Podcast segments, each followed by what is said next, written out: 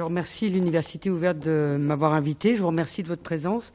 Je voudrais juste préciser qu'avant d'être maître de conférence, j'ai été très longtemps institutrice en maternelle, en CLIS 1, donc les classes euh, pour l'inclusion scolaire euh, accueillant des élèves classés déficients intellectuels ou porteurs de, troubles psychiques, avant de finir sur l'unité d'enseignement d'un hôpital psychiatrique. Et je suis également euh, mère d'un enfant classé déficient intellectuel. Tout ça pour vous dire que mes travaux sont ceux d'une chercheuse engagée, voire militante. Donc, depuis la loi du 11 février 2005, l'inclusion constitue le nouveau paradigme des politiques publiques pour penser la participation de tous à la vie sociale. Ebersol, Plaisance et Zander la définissent comme un rapport à la diversité. Au contraire des logiques incluées précédentes, exclusives, euh, ségrégatives, intégratives, sa finalité est d'instaurer le vivre ensemble.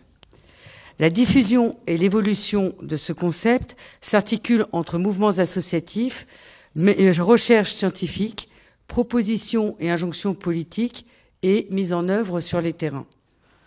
Cette nouvelle idéologie est présentée comme la seule voie possible d'insertion sociale des personnes en situation de handicap.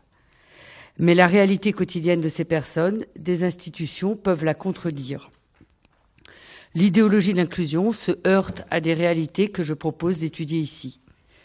Donc j'expliciterai d'abord en quoi l'inclusion est un concept idéologique, puis je présenterai mon cadre théorique et les deux recherches sur lesquelles j'appuie ma réflexion, avant d'analyser comment l'idéologie de l'inclusion se heurte aux réalités de terrain. Si l'intégration demande à l'individu de s'adapter à la société, l'inclusion exige de la société son adaptation au handicap. Un rapport officiel de 2011 parle d'accès à tout pour tous. D'emblée, l'inclusion apparaît dans sa dimension idéologique, une participation égalitaire de tous les citoyens dans tous les domaines de la vie sociale, mais aussi privée, marquée par le pronom tout. Au sein de l'éducation nationale, la circulaire de rentrée de 2015 précise que tous les enfants, sans aucune distinction, sont capables d'apprendre et de progresser, posant ainsi le principe idéologique d'éducabilité de tout individu. Cette dimension idéologique est historiquement affirmée par les scientifiques. Selon euh, l'anglais Michael Oliver, sociologue universitaire en situation de handicap et euh, promoteur de l'inclusion, la revendication du terme inclusion reconnaît qu'en tant qu'expérience commune de l'humanité, la déficience et l'invalidité devraient constituer l'objet central de l'éducation. La récupération politique du concept s'ancre donc simultanément dans le monde scientifique et dans le mouvement militant, l'engagement social des associations et du milieu universitaire, permettant de parler d'une idéologie de l'inclusion. Plaisance définit l'inclusion comme la nécessité de modifier l'environnement social. Cette modification intéresse donc tous les individus. L'inclusion relève de la responsabilité de tous les acteurs de terrain au niveau macro et des administrations et des décideurs politiques au niveau macro.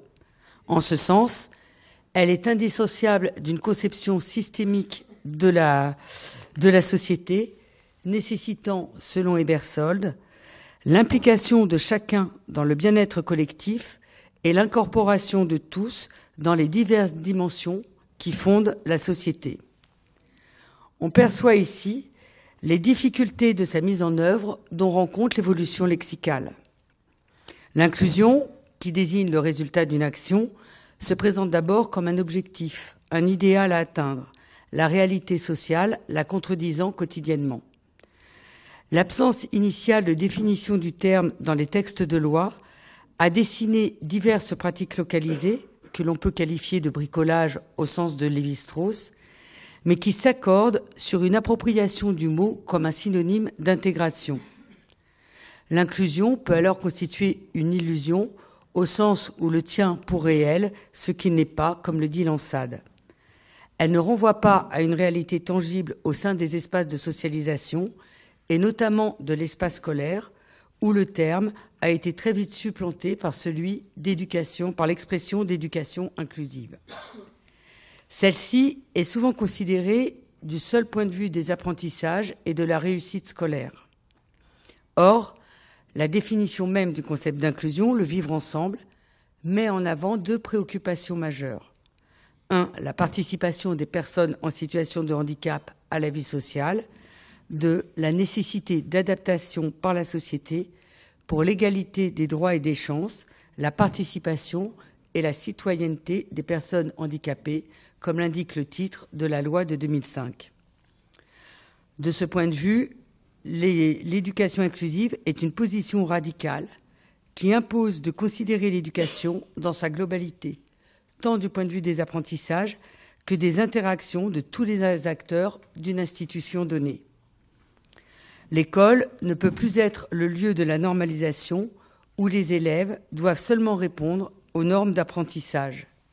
S'agissant de former des citoyens actifs, de mettre en place les conditions du vivre ensemble, l'éducation inclusive concerne tous les élèves. La brochure éditée par le ministère de l'Éducation nationale pour une rentrée pleinement inclusive en 2019 présente un bilan positif pour l'école inclusive, nouvelle expression utilisée.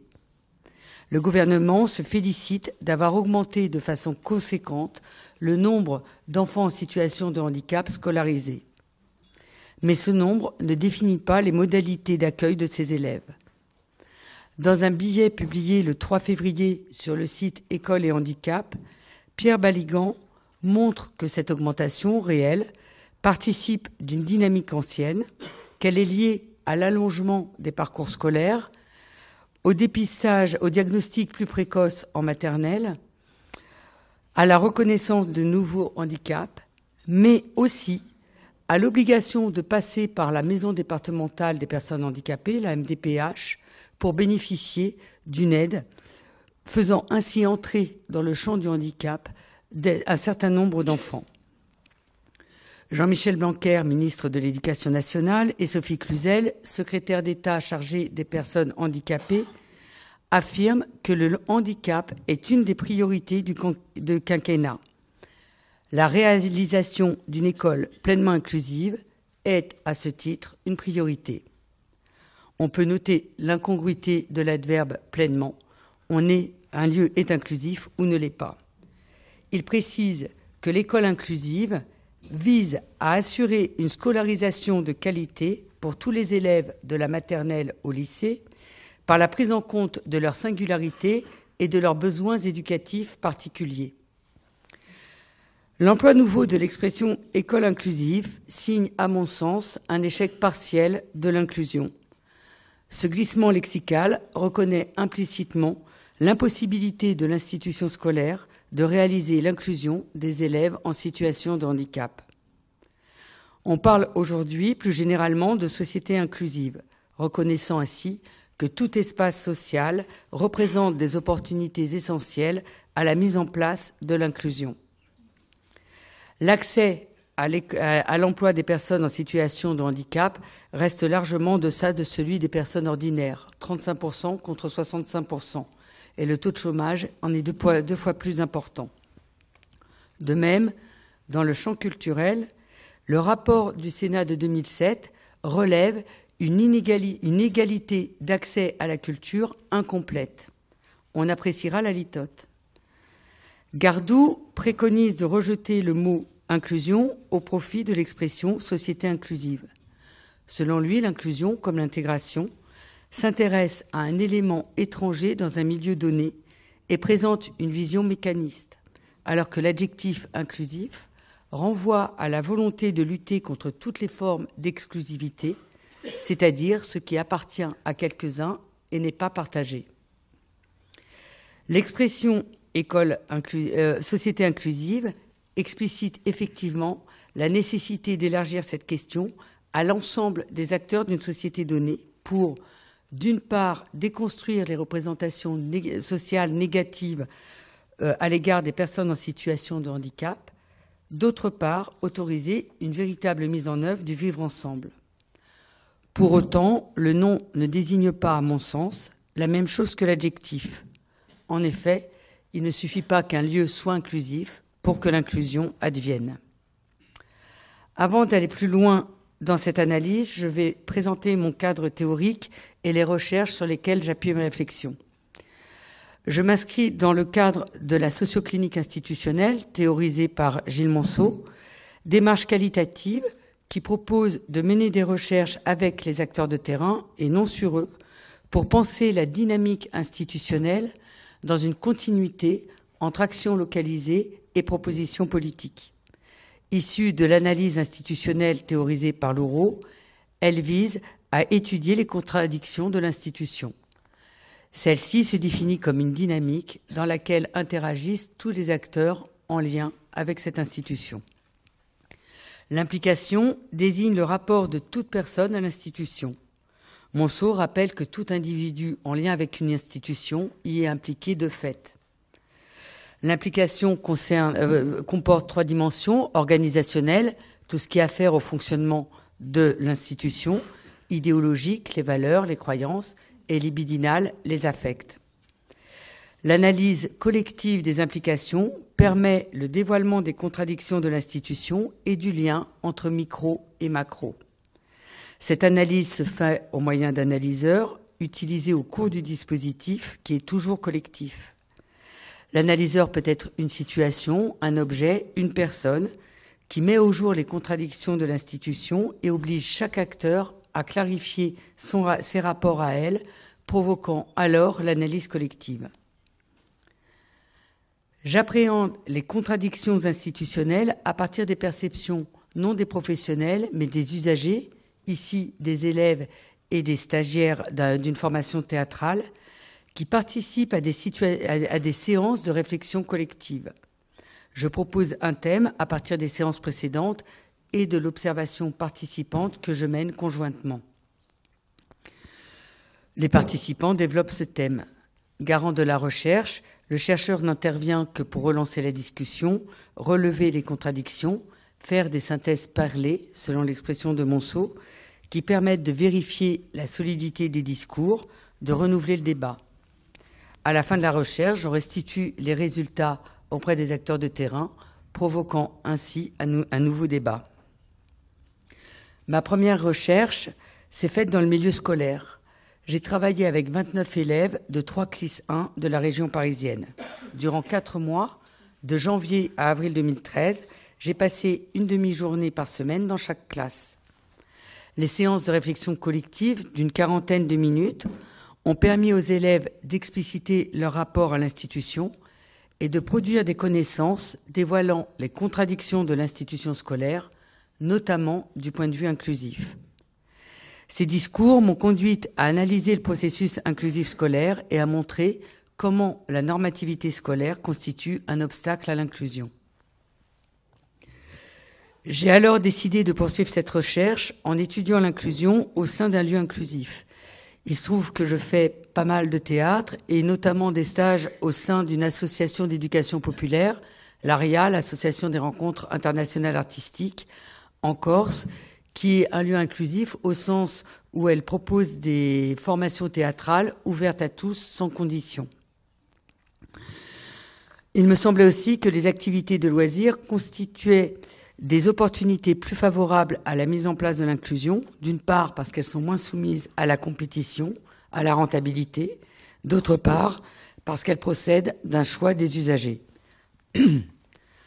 en, août 2017 et en octobre 2018, nous avons donc co-organisé deux stages de théâtre réunissant des personnes en situation de handicap et des personnes dites valides. L'inclusion constituait le cœur de la formation théâtrale auquel était adossé le processus de recherche et les participants étaient volontaires pour réfléchir collectivement à la situation inclusive mise en place, puisqu'ils s'étaient inscrits aussi sur cette base. Ils acceptaient également que j'observe les temps de travail théâtral et que je mène avec chacun un entretien individuel. Le stage se déroulant en, internat, j'ai participé à la vie collective durant les deux séjours. Ces deux recherches me conduisent à proposer les analyses suivantes sur les contradictions entre l'idéologie de l'inclusion et les réalités de terrain. Je les envisage ici au prisme des implications organisationnelles, idéologiques et libidinales, tout en précisant que je les distingue ici pour, dans un souci de clarification de mon exposé, mais que ces implications sont évidemment enchevêtrées. L'analyseur argent constitue le premier analyseur de l'obstacle à l'inclusion.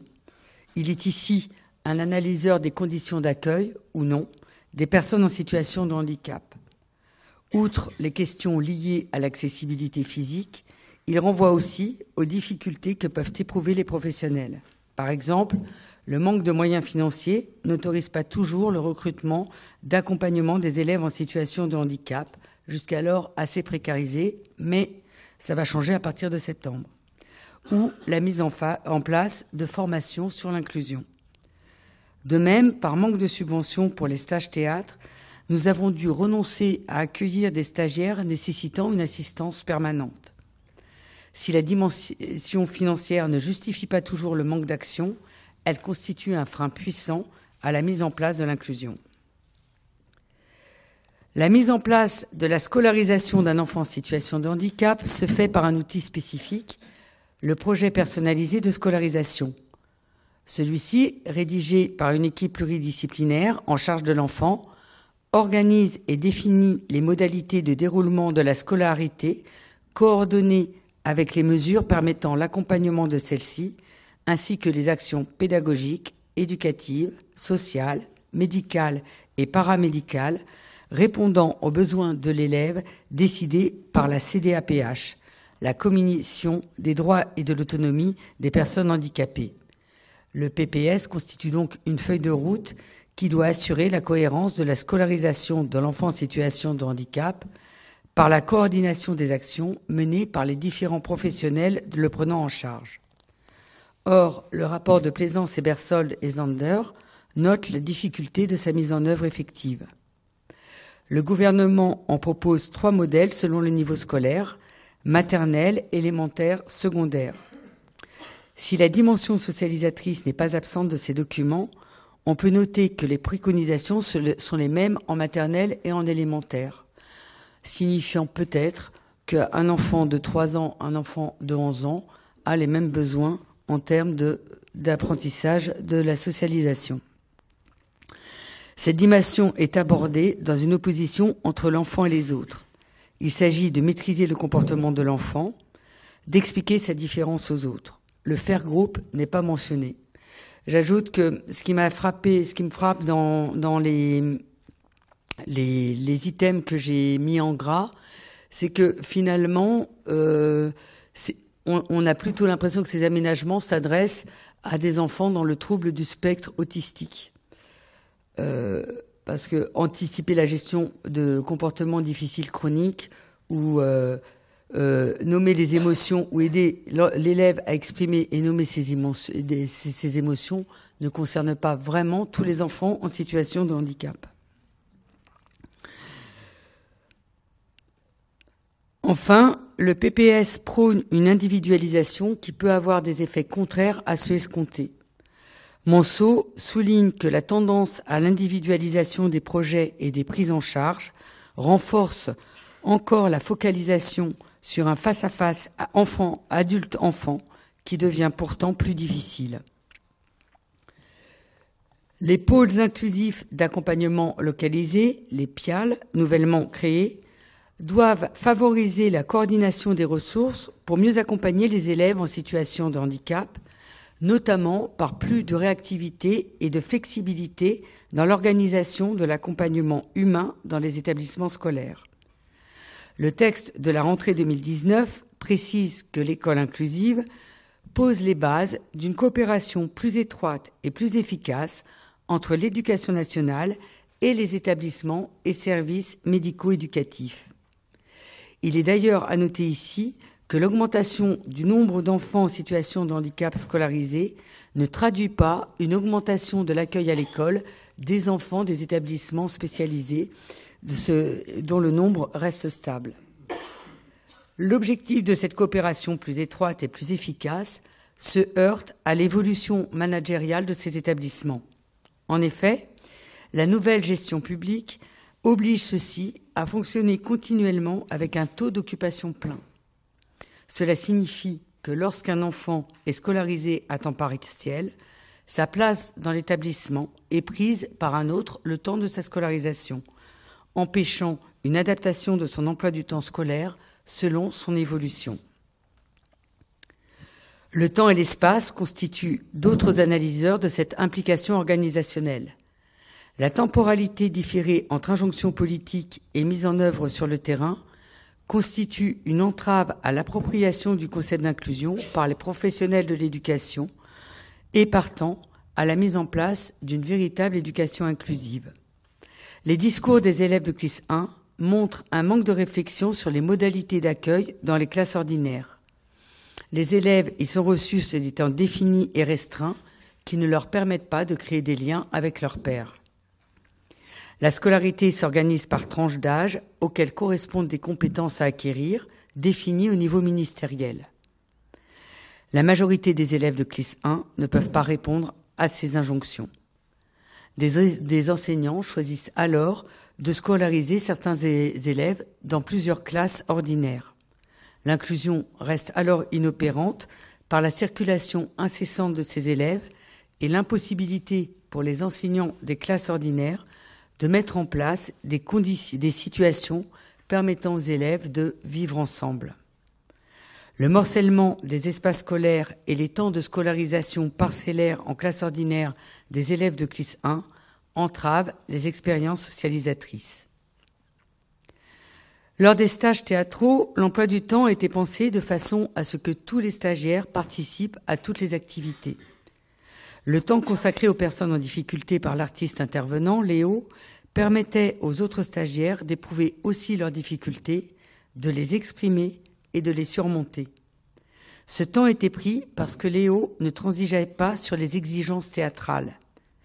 Il a facilité l'inclusion des personnes en situation de handicap qui ont montré et se sont elles-mêmes aperçues qu'elles savaient faire et n'étaient pas les plus en difficulté dans le travail au plateau.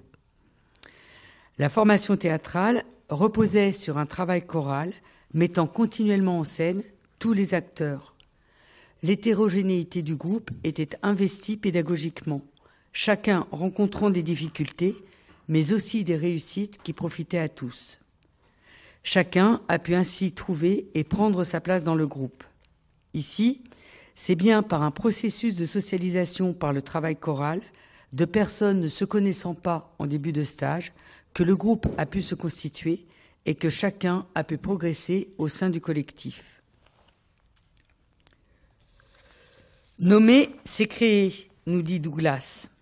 Or, les directives ministérielles ont mis longtemps à nommer leur politique.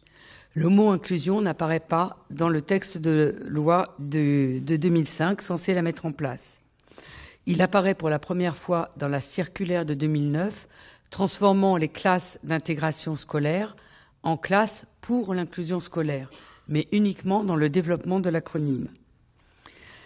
Dans les textes législatifs concernant l'inclusion scolaire, les contours de l'inclusion restent longtemps suffisamment imprécis pour autoriser toutes les interprétations et, les mises en, des mises en œuvre localisées.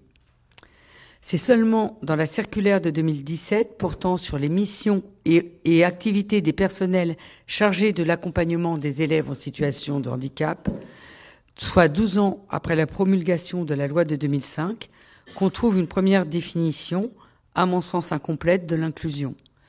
Quels que soient les besoins particuliers de l'élève, c'est à l'école de s'assurer que l'environnement est adapté à sa scolarité. Je dis incomplète parce que je la trouve très évasive. Environnement adapté à la scolarité, on peut y mettre à peu près tout et n'importe quoi. Cette longue absence de dénomination légitime une diversité de compréhension qui produit des effets sur les pratiques. Les acteurs de l'école s'emparent du mot inclusion comme un synonyme d'intégration alors qu'il en est l'exact contraire. Ainsi, élèves, enseignantes, AVS parlaient de classe d'inclusion, de temps d'inclusion, alors même que ces expressions vident l'inclusion de son sens. On est inclus ou on n'est pas. Initialement référé à la question du handicap, l'éducation inclusive est aujourd'hui admise dans une conception beaucoup plus ouverte. Mais cette ambition idéologique peut produire des contresens. Actuellement, dans certains lieux éducatifs de la petite enfance, on nomme inclusion l'accueil d'enfants d'origine maghrébine, alors qu'ils appartiennent à la troisième génération de la minorité immigrée et sont de fait français, insérés dans la société française. L'éducation inclusive devient ici le vecteur de la stigmatisation d'une minorité ciblée. La nécessité affirmée de les inclure les désigne de facto comme n'appartenant pas à la société française et permet aussi d'évacuer les responsabilités politiques et institutionnelles de la mise à l'écart d'une partie de la population française. Nommer n'est jamais neutre, rappelle Plaisance. Cette question des dénominations renvoie irrémédiablement à celle de la catégorisation. On se heurte ici à une contradiction fondamentale, à mon sens, de l'inclusion, qui contient en elle-même les germes de l'exclusion. Selon Weber, inclusion et exclusion sont inéluctablement liées, car inclure des éléments dans un ensemble suppose en exclure d'autres. On voit ici comment l'inclusion porte elle-même ses propres contradictions. Le terme devient alors ambigu. On désigne par une tautologie, inclusion sociale, l'insertion spécifique dans la société de personnes dans la précarité.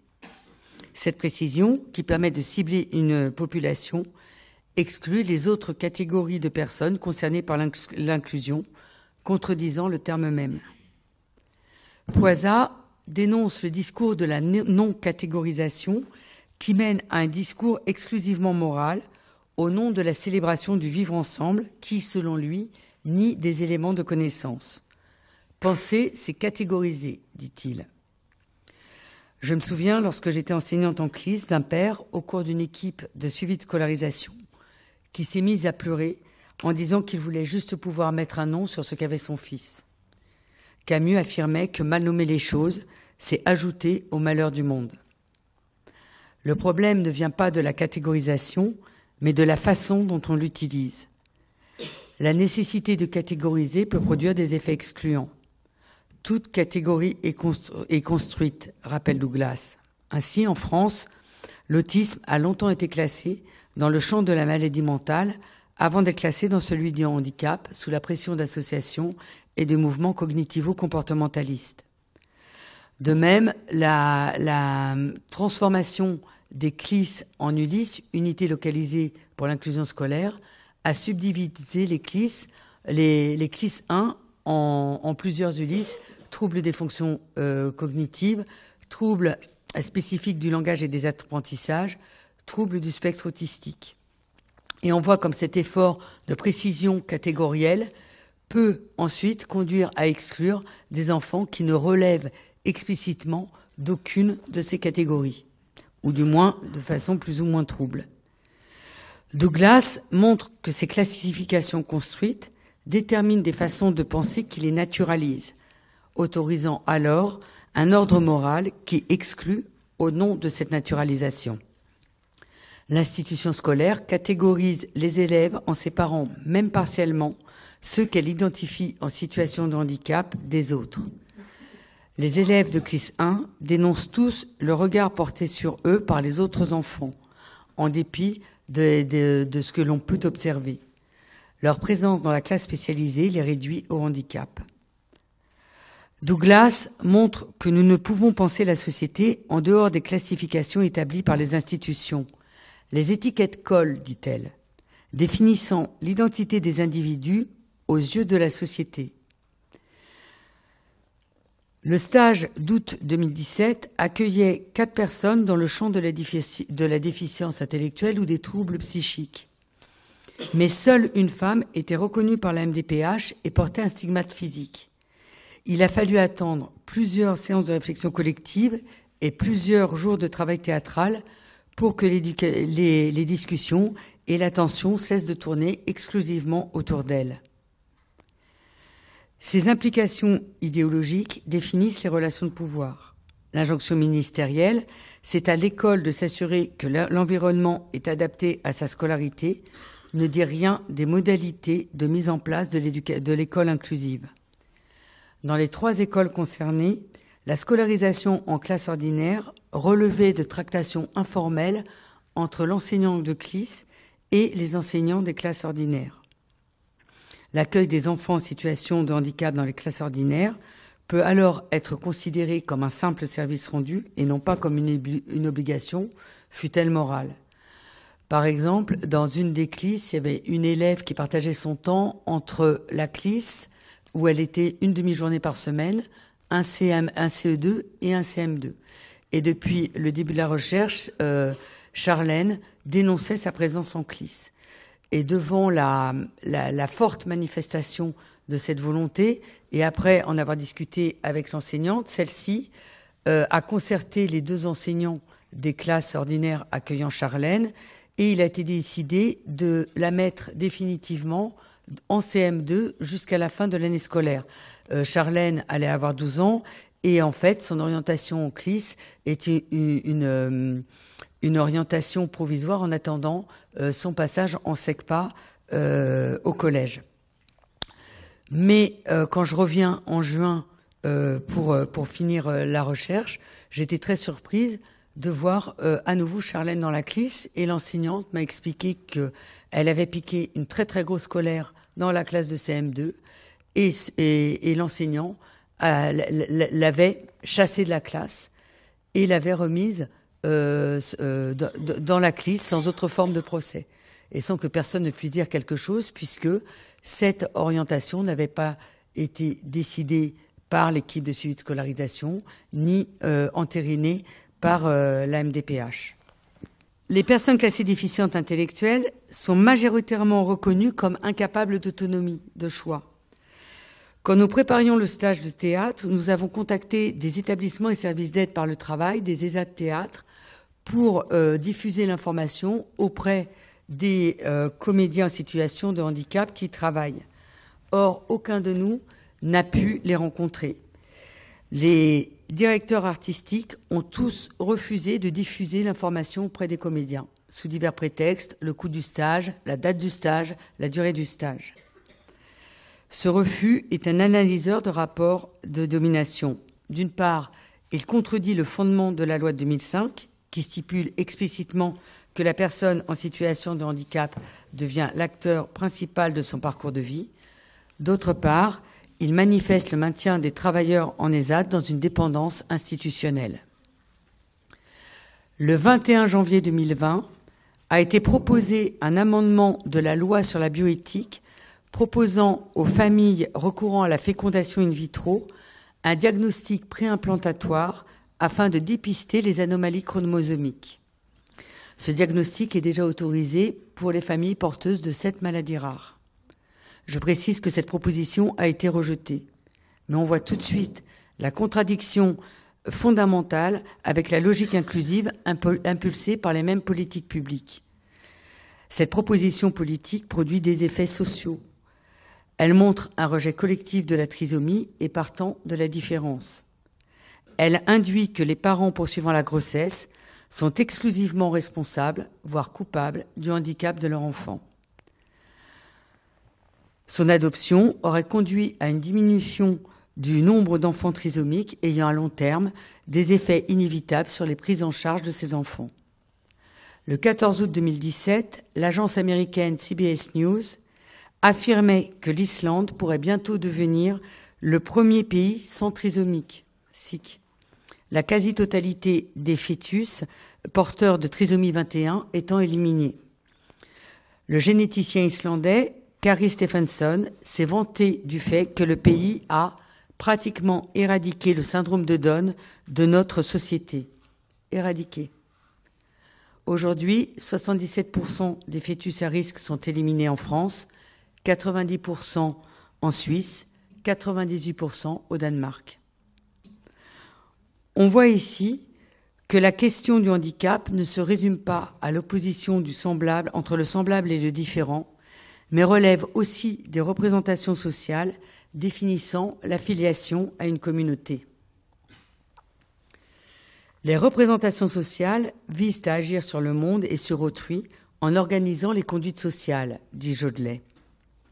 Le handicap est d'abord vu comme une défaillance, comme le fruit d'un péché ou d'une faute, particulièrement en ce qui concerne la déficience intellectuelle ou les troubles psychiques. En France, Les représentations sociales s'inscrivent dans la logique d'assistance qui a longtemps présidé aux politiques publiques.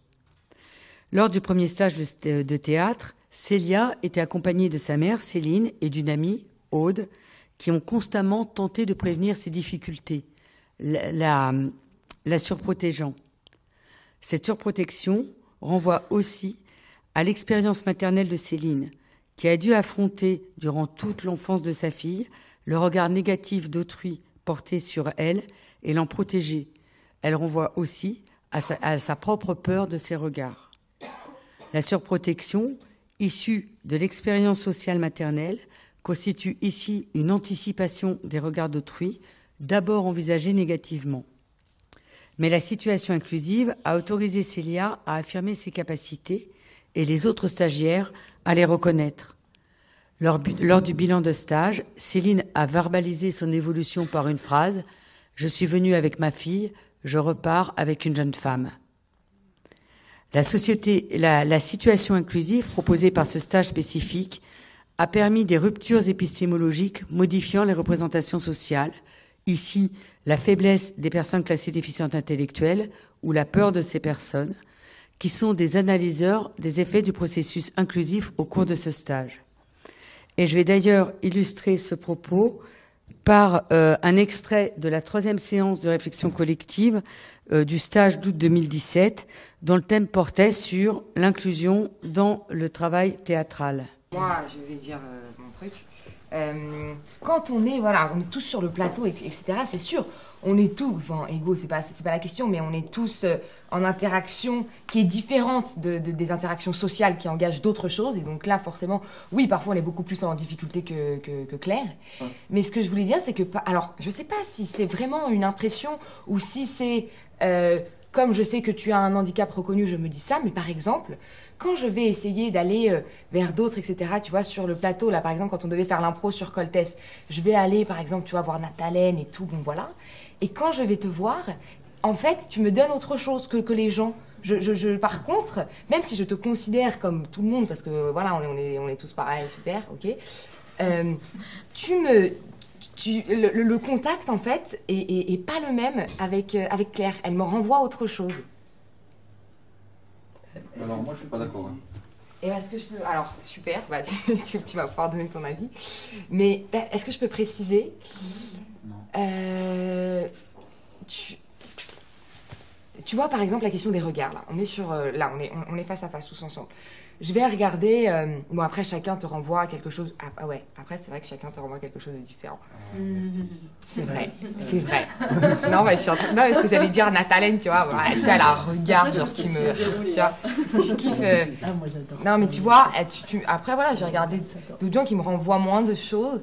Et, et, et ouais, peut-être que, que, Claire en fait partie. Du coup, il y a, y, a, y a moins une. J'arrive moins à entrer en compte, mais alors pas qu'avec toi en fait. tu, es dans le, tu es dans le cœur du, de, de, du, du stage, quoi. Les croisements des regards. c'est bien. On est bien là. Euh...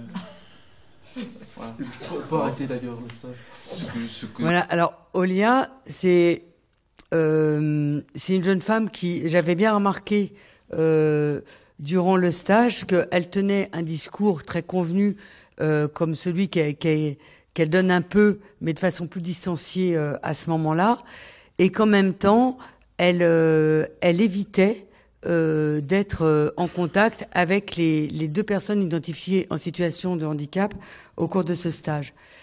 Et donc, le soir même, je mène un entretien euh, individuel avec elle. Et là, elle me dit que, puisque cette séance avait lieu le matin, que l'après-midi, elle avait pu entrer véritablement en contact avec Claire, en, clair que, le, handicap ne faisait plus obstacle à sa relation euh, avec euh, la jeune femme. Et puis, euh, un, peu, un peu plus tard, elle me, elle me raconte que quand elle était petite, elle allait tous les mercredis à la piscine en même temps qu'un groupe d'enfants atteints du syndrome de Down et que ce groupe d'enfants lui faisait terriblement peur parce qu'elle ne comprenait pas ce qu'ils avaient. Et, euh, euh, en fait, cette prise de conscience, je la trouve très intéressante parce que elle s'est aussi inscrite à un moment particulier du stage, au moment où les gens avaient suffisamment confiance les uns dans les autres pour pouvoir dire l'inavouable. Et d'ailleurs, euh, à un moment, elle s'adresse directement à Claire, mais quand elle dit qu'elle peut pas entrer en communication avec elle, elle tourne le regard et c'est à moi qu'elle s'adresse. Et elle, et reprend la troisième personne parce que c'est trop violent pour elle de le dire spécifiquement euh, à la personne. Donc euh, ces représentations sociales ont un effet sur les personnes elles-mêmes. La recherche menée avec les élèves de classe 1 montre comment ceux-ci les ont intégrés. Le mot handicap n'a été prononcé que dans une seule classe et de façon dépréciative. Ils, les autres élèves de l'école, nous traitent de handicapés. Mais en même temps, l'appropriation des représentations sociales sur le handicap leur permet d'affirmer leur propre normalité. Dans les trois classes, les élèves identifient moins leurs différences avec les autres élèves de l'école qu'au sein même de la classe en raison du stigmate physique de certains d'entre eux. Ils dénoncent alors leur, présence en classe 1 parce qu'elle accueille des enfants dont le stigmate physique les place d'emblée dans le champ du handicap. Les enfants pensent bien à l'intérieur des catégories admises par tous. Cette posture a alors paradoxalement un effet protecteur. Les élèves de la CLIS se replient sur eux-mêmes, formant une micro-société que j'ai nommée le nous. Parce qu'il il, euh, parlait d'eux toujours en disant nous, et quand il parlait des autres élèves de l'école, le, le nous était opposé au eux. Le nous constitue une stratégie identitaire qui évite la confrontation des élèves de CLIS à la catégorisation du handicap. Les élèves admettent tous la nécessité de cette classe spécialisée pour qu'ils puissent rester dans le système ordinaire.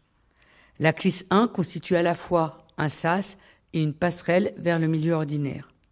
Ce double mouvement contradictoire de stigmatisation de certains élèves de la classe et de repli sur elle-même de cette classe les autorise à revendiquer une normalisation et à se construire identitairement comme tous les élèves de l'école. On peut alors euh, questionner la volonté affichée d'une inclusion sans, condition de toutes les personnes en situation de handicap, ce qui n'est pas la moindre contradiction de l'inclusion. Voilà, donc ça, ce sont les, extraits d'une séance de réflexion collective euh, qui a été très importante parce que c'est vraiment le moment où euh, Eric, qui ne pouvait pas, qui depuis plusieurs semaines voulait dire quelque chose mais n'y arrivait pas, a enfin, grâce à, l'appui de Tom, pour dire, euh, euh, pu dire que pour lui, c'était vraiment pas une classe euh, normale parce qu'il y a des élèves qui ont une tête bizarre. L'expérience inclusive vécue au cours du stage de théâtre a également incité Célia à affirmer sa normalité. Au contraire du repli des élèves de classe 1 sur la micro-société qu'ils forment, c'est l'insertion sans, sans condition de Célia dans un groupe ordinaire qui lui permet, à la fin du séjour, d'affirmer cette normalité par la reconnaissance d'une autre stagiaire de sa proximité avec elle. Surtout, les stagiaires ont pu vivre une situation inclusive non par le vivre ensemble, mais par le faire ensemble.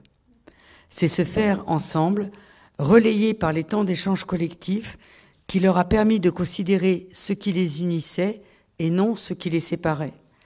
C'est aussi par le faire ensemble que chacun a pu changer un peu sa posture face au handicap. C'est aussi par le faire ensemble que, ainsi, même si ces deux stages se sont déroulés dans des conditions spécifiques, dans un lieu et un temps déterminé, cette expérience singulière ouvre des possibles vers une société inclusive. En conclusion, je dirais donc que l'inclusion comporte des contradictions apparaissant dans sa proposition même, mais aussi dans les propositions politiques et leur appropriation dans les espaces sociaux. La responsabilité des professionnels est effectivement prépondérante, mais elle est elle-même dépendante des décideurs publics et donc de l'État. Surtout, une société inclusive ne peut pas se mettre en place dans la seule considération des interactions entre les personnes concernées et les professionnels quel qu'il soit, ni dans la seule perspective d'une progression ou d'une amélioration des personnes en situation de handicap. La volonté affirmée mardi au cours de la conférence nationale du handicap par le président de recruter 11 500 accompagnants d'ici 2022 et son objectif de passer de 8 000 enfants en situation de handicap en attente d'un accompagnement à zéro en 2020 ne suffisent pas. Là encore, rien n'est dit des modalités concrètes de la mise en place de ces objectifs. La mise en œuvre d'une société inclusive intéresse tous ses membres. Il s'agit donc de les penser en les incluant tous. L'accompagnement des personnes en situation de handicap constitue peut-être une condition essentielle, mais surtout incomplète de leur insertion sans condition dans la société. Le vivre ensemble ne suffit pas à faire advenir l'inclusion. Elle nécessite avant tout la mise en place du faire ensemble. Et pour finir, je voudrais laisser la parole aux stagiaires. Mais si, le hérisson ailé, c'est pour moi. Qui est-ce qui parle? Je ne vous vois pas. Qui a parlé? Où sont les femmes qui attendaient ici et qui étaient en train de remplir leurs papiers? Ma mère est morte. J'ai 6 ans. Je sais lire et écrire. Ma mère m'a raconté beaucoup de belles histoires tristes. Je pourrais vous raconter une belle histoire triste par jour. Elle m'a dit que maintenant, j'ai le droit de passer de l'autre côté de la frontière, car les belles histoires tristes sont universelles.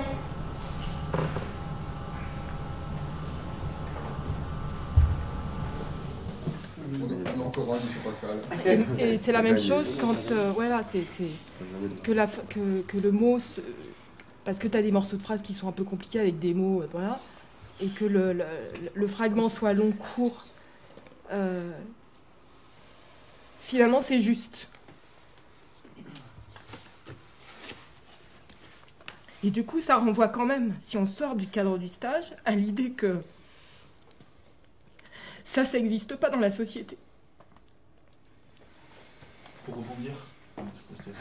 ce que je veux dire, ce que je veux dire par là, c'est, ce que je veux dire par là, c'est que euh, nous, euh, enfin, dans le cadre de ma fonction, moi aussi, comme Claudie, de, de prof, et ce métier que je fais depuis euh, de très nombreuses années, sans arrêt, j'ai eu des images de situations où effectivement, ça, on est, bascule pas dans le handicap, mais on parle des rythmes différents des élèves, qu'ils soient en sixième ou qu'ils soient en deuxième année de BTS, et où on se rend compte que on a des personnes en face et que effectivement ils sont c'est peut-être eux qui sont qui ont juste qui ont raison à ce moment-là sauf que nous on est dans euh, on est dans les résultats on est dans il faut avancer on est dans le programme et que du coup ça bouscule et du coup on les bouscule et c'est dur quoi et, c'est quand même incroyable que ce soit ici que je réalise ça.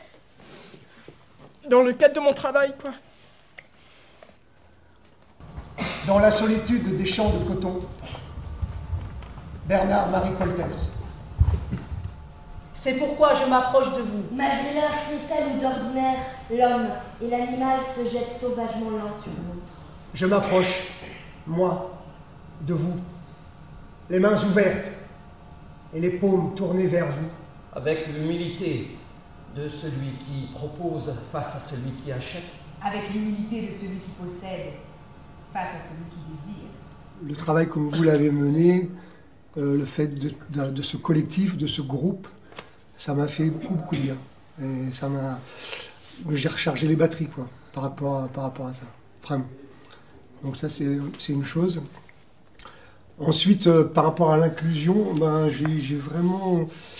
Euh, enfin, le stage a confirmé ce que je ressens euh, depuis, depuis assez longtemps par rapport à, ce que je vis avec Samy, mon fils.